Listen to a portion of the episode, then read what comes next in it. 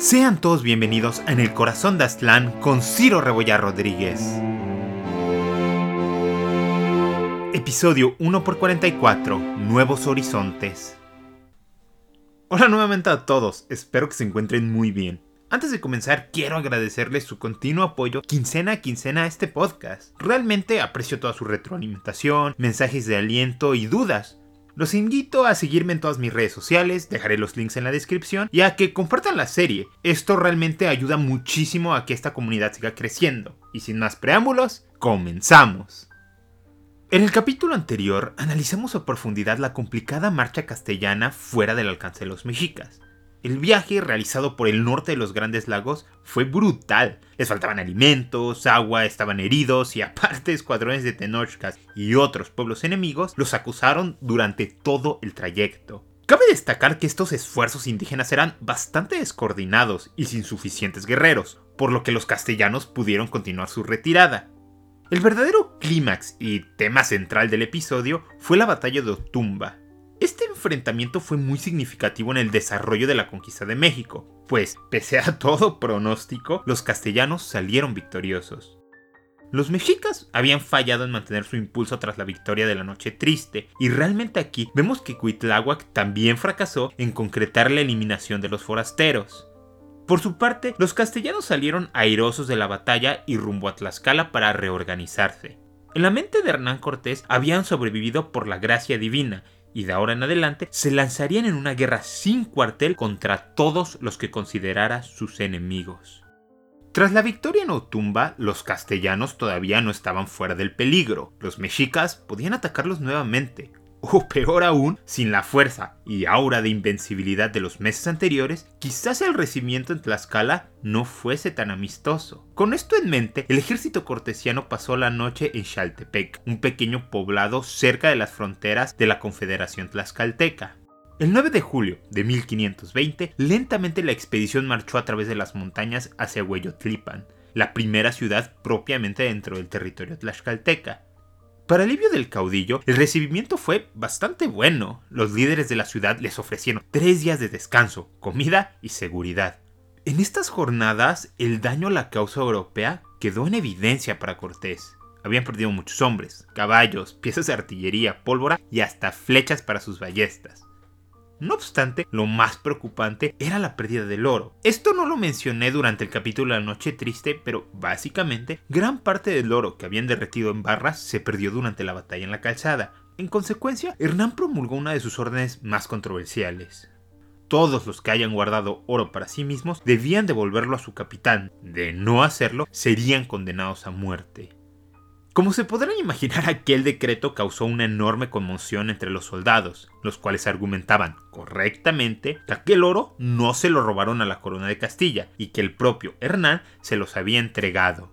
Independientemente de sus argumentos, la realidad es que Cortés necesitaba reabastecer los cofres de la expedición y avanzó en su programa.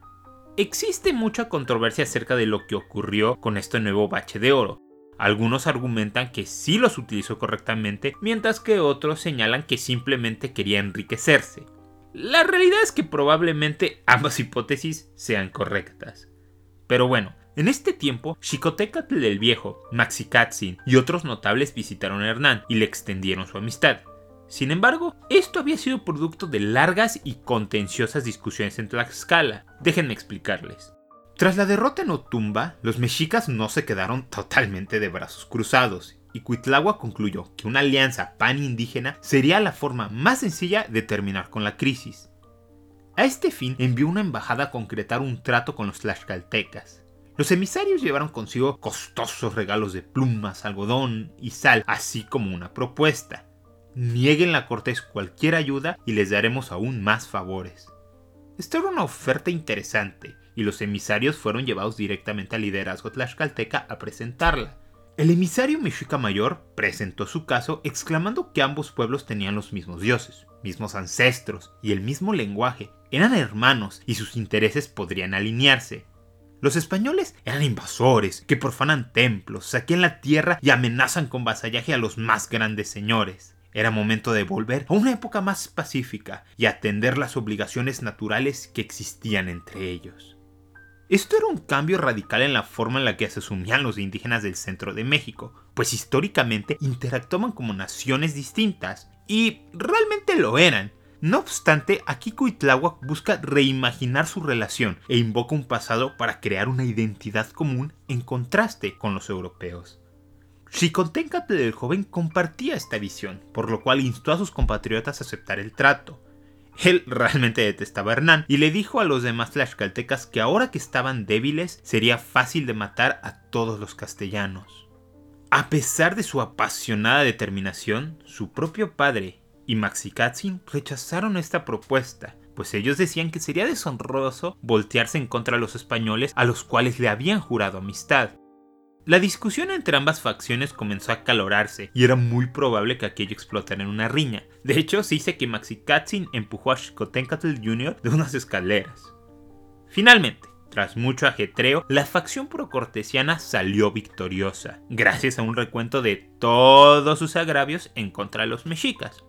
Debido a este resultado, Hernán fue recibido amistosamente en Hueyotlipan.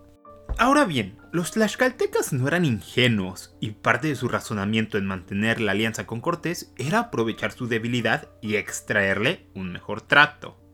Así que los líderes tlaxcaltecas le presentaron las siguientes condiciones para ayudarlo. 1. Cholula sería anexada por Tlaxcala. 2. Dividirían proporcionalmente con los castellanos el botín de guerra. 3. No pagarían impuestos en perpetuidad a quien fuera que gobernara Tenochtitlán y 4. Se les permitiría tener una guarnición de soldados en la capital para echarles un ojo a los mexicas. Cortés probablemente no estaba cómodo con estas condiciones, pero pues no tenía opción. La buena voluntad de los tlaxcaltecas era imperativa para sobrevivir, por lo que aceptó el trato. Renovado su pacto, los castellanos continuaron su marcha a Tlaxcala propiamente, donde fueron recibidos con muchísima pompa y cariño. Cuitláhuac resintió el rechazo de los tlaxcaltecas, decidiendo expandir su búsqueda de aliados hacia nuevos horizontes. Naturalmente, esto lo llevó a indagar con los tarascos o purépechas. Los purépechas han estado al margen de nuestra narrativa principalmente porque están separados geográficamente de los lugares principales de esta particular historia. En general, el reino, imperio, estado purépecha había sido uno de los más férreos rivales de los mexicas. De hecho, los vencieron en distintas guerras y frenaron su expansión hacia esa zona. Los purépechas habitaban principalmente regiones de lo que hoy es el estado de Michoacán. Al igual que los mexicas, estos estaban gobernados por un rey en una especie de monarquía teocrática. Su líder recibía el título de Canzonsi y él era la máxima autoridad jurídica, política, religiosa y económica dentro de sus dominios. Cuitláhuac quería nuevos aliados y envió a 10 emisarios a platicar con Suanga, el actual rey purépecha, y a entregarle unos cuantos regalitos. La embajada se presentó ante el Canzonsi y le dijeron lo que había acontecido. Extraños y peligrosos seres que montan venados han venido a nuestras tierras, nos han atacado y marchan de la mano de los tlaxcaltecas.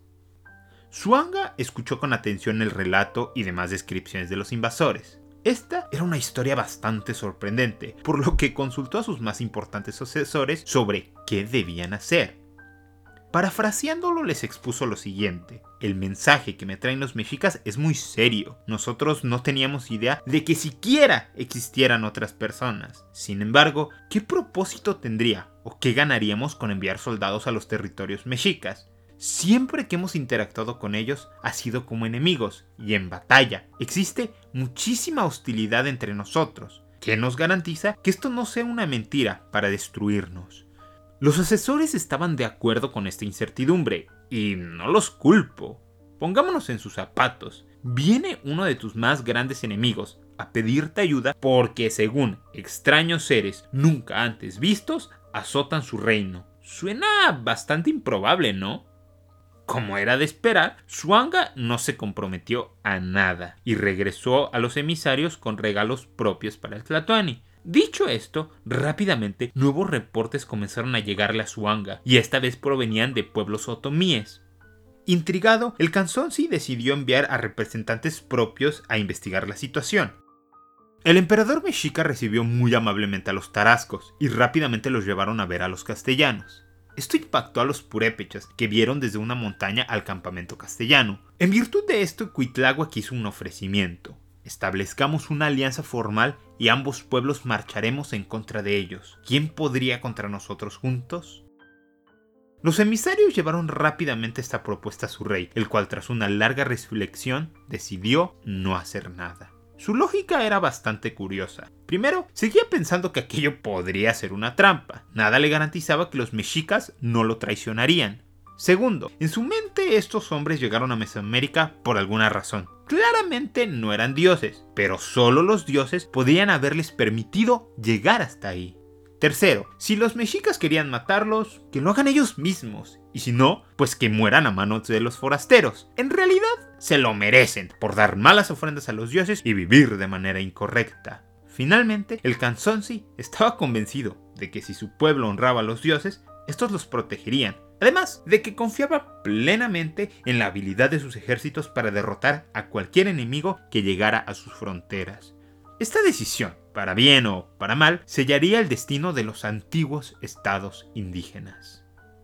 Con este camino cerrado, Cuitláhuac se quedaba sin opciones. Sus planes se hicieron incrementalmente más desesperados, prometiendo tierras o extensiones de tributo a quien eliminara a los castellanos.